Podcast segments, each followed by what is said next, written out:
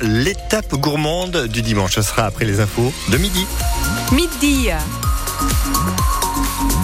Midi sur la première radio DPO. L'info, c'est avec vous, Mélanie Juvet. Bonjour. Bonjour David, bonjour à tous. La tramontane s'est calmée hein, ce matin, mais elle revient dans la soirée. Exactement, cet après-midi, elle se repose et elle revient ensuite à la tombée du jour euh, en fenouillette, en pleine sur le littoral. Demain, elle se généralise cette tramontane avec des rafales jusqu'à 80-90 km heure.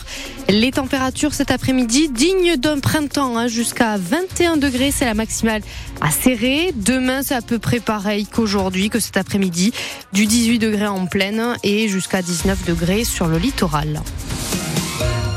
À la une, Mélanie, on part à la rencontre de Maléo et Mayala ce matin. Et si je vous dis euh, un animal avec de grosses pattes poilues, un prédateur féroce, vous pensez à quoi euh, L'ours de Saint-Laurent-de-Cerdan, non Eh bien non, ce n'est pas ça. C'est un couple de panthères des neiges qui est arrivé il y a quelques jours au parc animalier Cosonia, Maléo et Mayala, qui sont nés en captivité. Ils font partie d'un programme de sauvegarde de l'espèce, puisqu'elle est très menacée en Asie centrale, son habitat naturel. Il n'en reste d'ailleurs que 5000 à l'état sauvage, notamment à cause du braconnage. Alors ils sont arrivés à Ecosonia justement, ils sont en train de s'acclimater en ce moment, euh, Clotilde Jupon. Ce matin, c'est le directeur du parc, Cyril Vaccaro, qui vient observer que tout se passe bien. Alors j'ai Maléo et Mayala qui sont tous les deux dans leur enclos.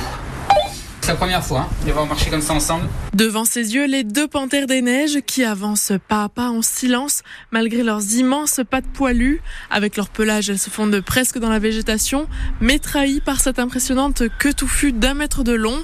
Et ces félins ont d'autres spécificités. C'est une espèce qui vit aussi beaucoup en montagne, donc qui doit toujours être un petit peu en hauteur. Ils adorent se mettre sur les rochers, d'avoir des promontoires. On a fait une, toute une structure aussi pour qu'ils puissent monter très haut. Le couple découvre étape par étape ce nouveau terrain de jeu.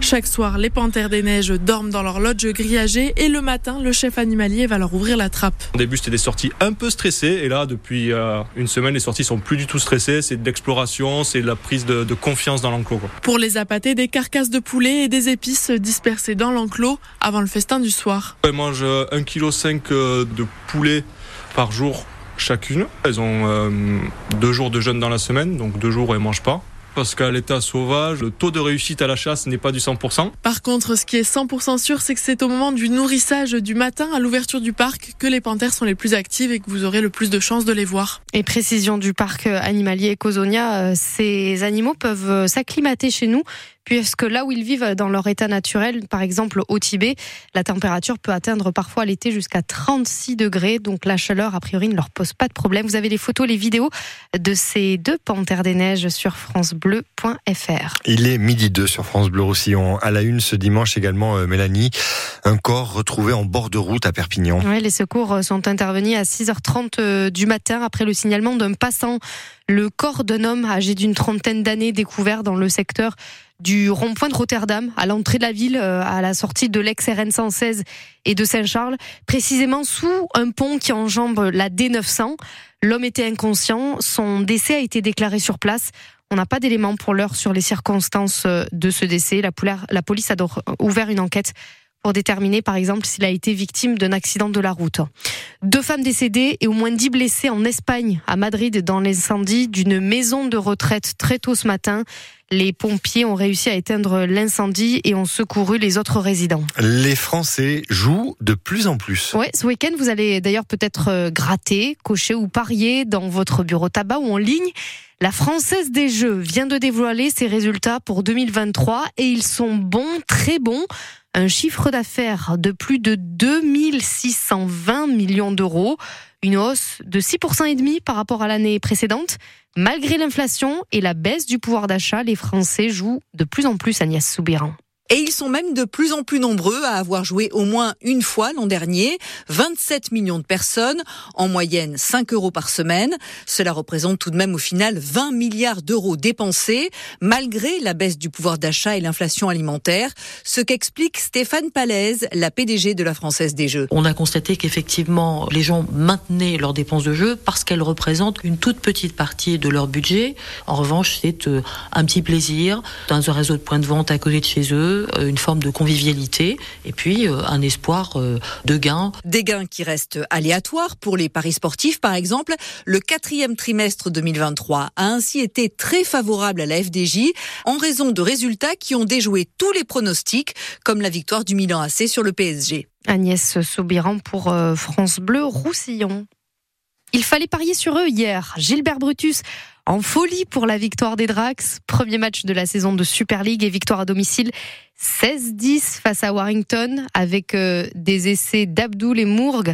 Les Dragons catalans, club de rugby à 13, ont tenu bon, même en infériorité numérique à la fin. Alain Bonoriez impressionnant, tout simplement impressionnant. Hier soir, dans le chaudron Gilbert Brutus, les Dracs ont tout bonnement réalisé un match plein à tous les niveaux et plus particulièrement dans l'intensité proposée durant 80 minutes. Si les deux essais signés Abdul et ont soulevé les tribunes, si les plaquages assassins des Sims, McMicken, Navarrete et consorts ont donné la nausée aux Wolves, force est de constater que le rythme dans cette première journée était bluffant. Parti dans ce débat sur un air de carnaval, les hommes de Steve McNamara ont terminé le travail 80 minutes plus tard sur un rythme aussi effréné. Pourtant, avant d'ouvrir les hostilités, les Perpignanais n'avaient disputé qu'un seul match préparatoire il y a 15 jours à domicile face au 13 du président. Il faut donc croire que le préparateur physique Mathias Pala et son staff ont fait un sacré travail pendant 11 semaines auprès des joueurs.